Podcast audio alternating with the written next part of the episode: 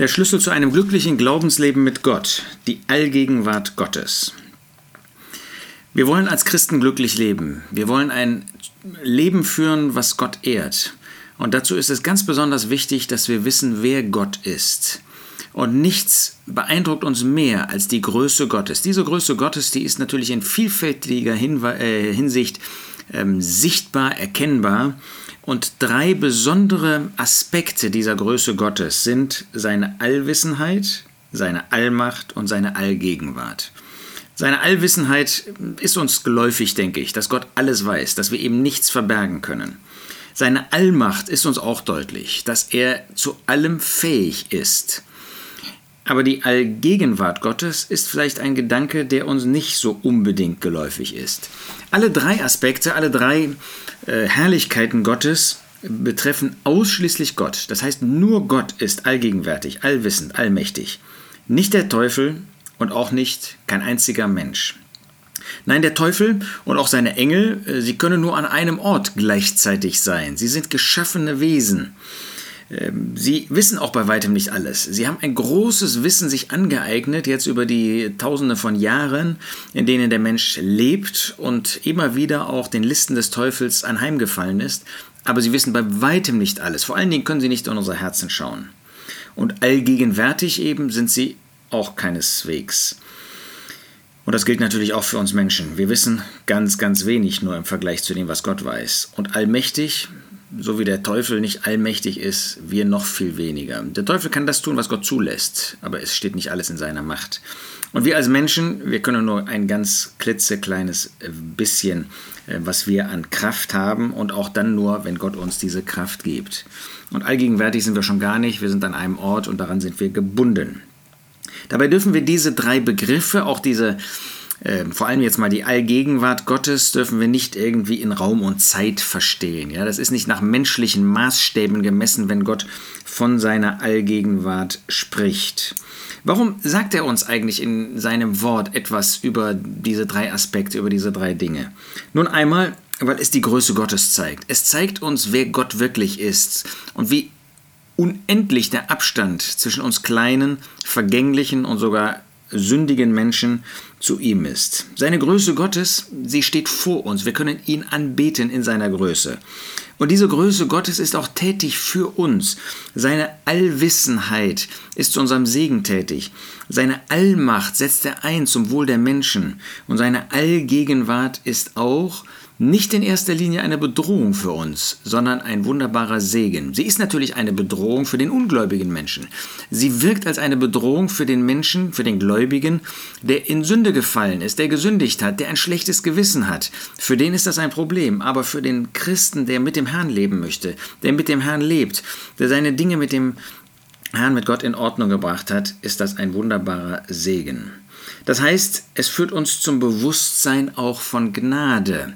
Ähm, und das ist ja ein ganz großer Schlüsselbegriff für ein glückliches Glaubensleben, dass wir ein Bewusstsein haben der unendlichen Gnade Gottes. Das ist unser Fundament, auf dem wir stehen. Das ist die Atmosphäre, die wir ähm, um uns herum haben. Das ist die Luft, die wir einatmen als Erlöste, die Gnade Gottes, auf die wir uns stützen. Das heißt, wir stützen uns auf Gott. Gott in seiner Allgegenwart ist allgegenwärtig und das ist für uns eine Gnade, dass wir wissen, dass er um uns herum ist, dass er in, und das ist ja schon fast wieder falsch ausgedrückt, weil wir das immer irgendwie mit Raum und Zeit verbinden. Das ist natürlich überhaupt nicht gemeint. Gott braucht nicht irgendeinen Raum oder Zeit. Aber Gott ist da, Gott ist zu unserer Hilfe da. Es gibt keinen Augenblick, wo wir ähm, ihm weglaufen könnten oder weglaufen müssten oder wo wir alleine wären. Gott ist allgegenwärtig. Es ist ein Vorrecht, ihn so zu kennen. Im Alten Testament, ähm, Adam sagen wir und auch später, sie kannten ihn als den Schöpfergott.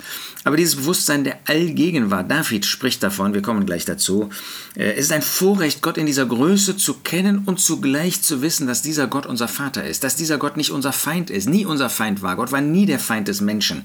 Eine törichte Idee, dass Gott ähm, als Feind des Menschen dargestellt wird. Nein, der Mensch hat sich zum Feind Gottes gemacht. Gott kann natürlich und wird gegen uns handeln müssen und erst recht gegen den sündigen Menschen, wenn er sich bewusst gegen Gott auflehnt. Und wenn er den Herrn Jesus nicht als Retter annimmt, dann wird Gott ihn richten müssen. Aber Gott spricht nicht davon, dass Gott der Feind des Menschen ist. Gott ist der Richter des Menschen. Gott liebt uns, gerade uns als Erlöste, und was für ein Vorrecht, ihn so zu kennen. Wir können mit diesem allgegenwärtigen, allmächtigen, allwissenden Gott sogar Gemeinschaft pflegen. Das ist eigentlich unfassbar. Ja? Wir, die wir gesündigt haben, die wir Sünder waren, sind durch das Werk des Herrn Jesus an das Vaterherz Gottes gebracht worden und kennen ihn dadurch nicht nur, sondern wir dürfen mit ihm diese praktische Gemeinschaft genießen dürfen ihn lieben für diese, diese Größe, für diese Herrlichkeit, die er hat ähm, und dürfen äh, daran Anteil nehmen als solche, die Gegenstände dieser Allmacht und Allgegenwart Gottes sind. Und natürlich für uns als Gläubige führt das auch dazu, dass wir angesichts dieser Allgegenwart Gottes, Allwissenheit Gottes, Allmacht Gottes, ähm, dass wir uns reinigen, dass wir uns heiligen. Das heißt, das Bewusstsein, vor diesem Gott zu stehen, das macht uns keine Angst. Ja, wir brauchen keine Angst zu haben vor Gott als Erlöste. Ganz im Gegenteil. Wir haben Vertrauen, wir haben Freimütigkeit, wir haben keine Angst vor Gott. Aber äh, wir reinigen uns. Diese, dieses Bewusstsein reinigt uns, weil wir wissen, Gott ist da, Gott sieht das alles, Gott weiß das alles, Gott kann das alles verändern. Es heiligt uns, weil es uns dazu führt, dass wir uns auf die Seite Gottes auch praktischerweise stellen. Nun ein paar Verse, die diese wunderbare Allmacht Gottes zeigen. In 1. Könige 8 ähm, finden wir, wie ähm, Salomo spricht und betet. Und da heißt es in 1. Könige 8 in Vers 27, aber sollte Gott wirklich auf der Erde wohnen, siehe der Himmel und der Himmel, Himmel können dich nicht fassen. Wie viel weniger dieses Haus, das ich gebaut habe, der Tempel. Gott wohnte darin, ja, durch das Symbol der Wolke. Aber natürlich war äh, Gott nicht fassbar, nicht eingrenzbar durch diesen Tempel. Gott ist viel größer. Gott ist eben allgegenwärtig, nicht nur äh, wie der Mensch oder wie Engel an einem Ort. Wenn wir an Psalm 139 denken, dann heißt es in Vers 5, von hinten und von vorn hast du mich eingeengt und deine Hand auf mich gelegt. Kenntnis zu wunderbar, für mich zu hoch, ich vermag sie nicht zu erfassen. Wohin sollte ich gehen vor deinem Geist und wohin fliehen vor deinem Angesicht? Führe ich auf zum Himmel, du bist da, und bettete ich mich äh, mir im Scheol, siehe, du bist da. Nähme ich Flügel der Morgenröte, ließe ich mich nieder am äußersten Ende des Meeres.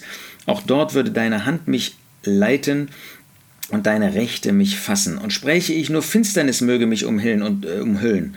Und Nacht werde das Licht um mich her. Auch Finsternis würde vor dir nicht verfinstern und die Nacht würde leuchten wie der Tag die Finsternis wäre, wie das Licht.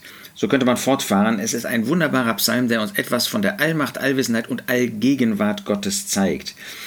Du bist da, im Himmel, führe ich auf zum Himmel, das kann er ja gar nicht, aber selbst wenn das der Fall wäre, wäre er da. Und bettete ich mir im Scheol, ja, das ist der Bereich des Hades, des Paradieses, hat natürlich nichts mit der Hölle zu tun, das ist klar, das war gar nicht im Alten Testament offenbart. Das ist der Bereich, wo die Seelen sind ähm, heute. Selbst wenn ich äh, da versuchte zu sein, Gott ist da. Das macht uns deutlich, ähm, dass wir Gott nicht weglaufen können. Dass das nichts mit der Hölle zu tun hat, habe ich schon gesagt.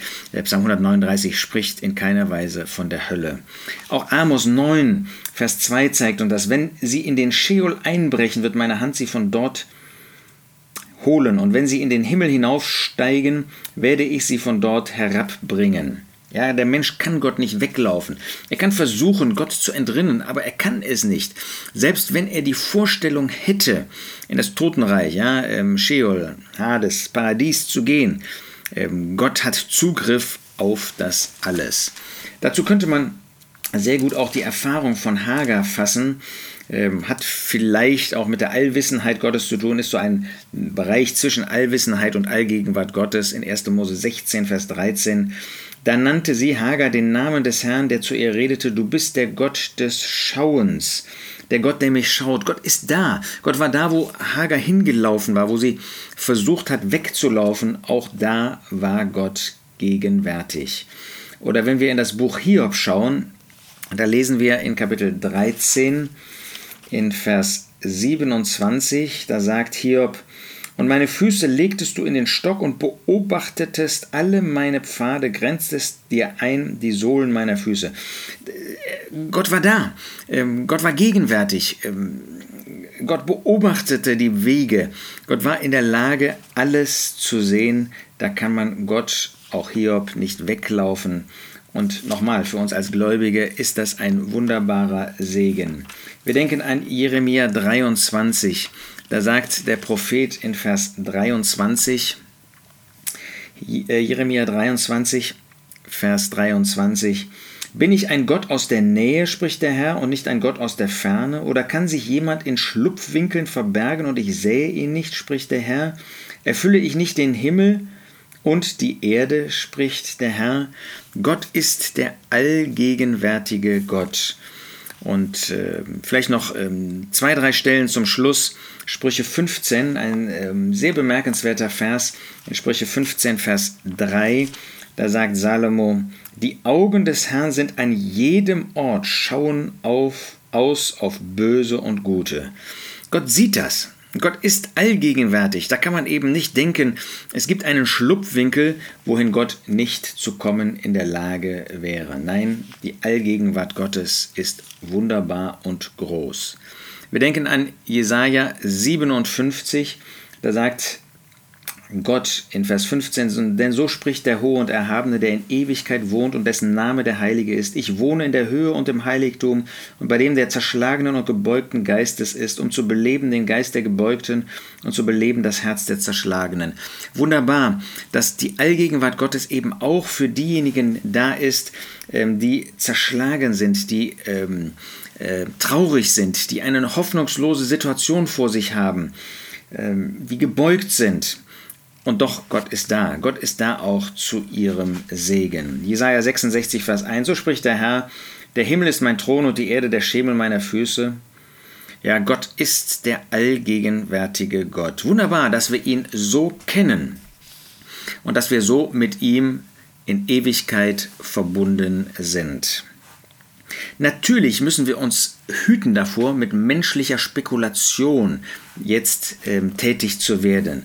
Das erinnert uns so ein bisschen an äh, 2. Korinther 10, wo der Apostel Paulus ausdrücklich sagt, äh, dass unser Kampf nicht mit fleischlichen Mitteln ist, ähm, sondern göttlich, mächtig zur Zerstörung von Festungen, indem wir jeden indem wir Vernunftschlüsse zerstören und jede Höhe, die sich erhebt gegen die Erkenntnis Gottes und jeden Gedanken gefangen nehmen unter den Gehorsam des Christus. Wir müssen also aufpassen, mit menschlichen Gedanken das beurteilen zu wollen. Ja, ähm, wenn man zum Beispiel sagt, äh, Gott ist ja allgegenwärtig, ähm, dann ist er natürlich auch in der Hölle. Ja? Wenn er allgegenwärtig ist, muss er auch in der Hölle sein. Da sieht man, wie man mit menschlichen Vernunftschlüssen ähm, versucht, geistliche Dinge zu beurteilen. Wenn Gott allgegenwärtig ist, dann muss er ja auch in dem Menschen sein, also in dem Sünder. Ähm, dann ist also Gott bewohnt in dem Sünder. Da sieht man schon, wie töricht ein solcher Gedanke ist, mit, mit äh, menschlichen Mitteln äh, die Allmacht, die Allgegenwart Gottes zu erklären, eben mit Raum und Zeit, wie das Menschen eben meinen tun zu können. Nein, die Allgegenwart Gottes zeigt uns etwas von der gewaltigen Macht und Größe Gottes und hat natürlich keine äh, räumliche Dimension, wie wir uns das vorstellen, ja, als ob Gott dann in der Hölle irgendwie gegenwärtig wäre. Nein, so wie Gott den Herrn Jesus verlassen hat, wer ihn gerichtet hat, ähm, und auch da irgendwie die menschliche Vorstellung an das Kreuz hinein, da hineinzubringen und zu denken, ja, dann war er aber gegenwärtig, aber hat sein Angesicht abgewendet oder dergleichen. Das ist natürlich ein furchtbar, ein trauriger Gedanke, wie man so mit menschlichen Mitteln in diese Leiden einzutauchen versucht oder eben in der Hölle wäre Gott gegenwärtig. Nein, Gottes Allgegenwart zeigt uns etwas von der Größe Gottes. Und dabei stehen, bleiben wir stehen, andächtig und mit großer Anbetung stehen wir vor diesem großen Gott in seiner Allgegenwart und freuen uns darüber, dass wir mit diesem Gott Gemeinschaft haben dürfen. Dass wir eben in diesem Respekt, in dieser wunderbaren Ehrfurcht, wir haben über diese Gottesfurcht gesprochen, also nicht diese Angst, sondern diese Ehrfurcht vor Gott, stehen wir vor ihm, bewundern ihn und er kommt zu uns. Und er ist bei uns und er lässt uns nicht allein. Wunderbar. Wenn wir dieses Bewusstsein haben, dann reinigt uns das, dann heiligt uns das und dann werden wir ein Leben führen, glücklich und zur Ehre Gottes. Und das wünsche ich dir und mir.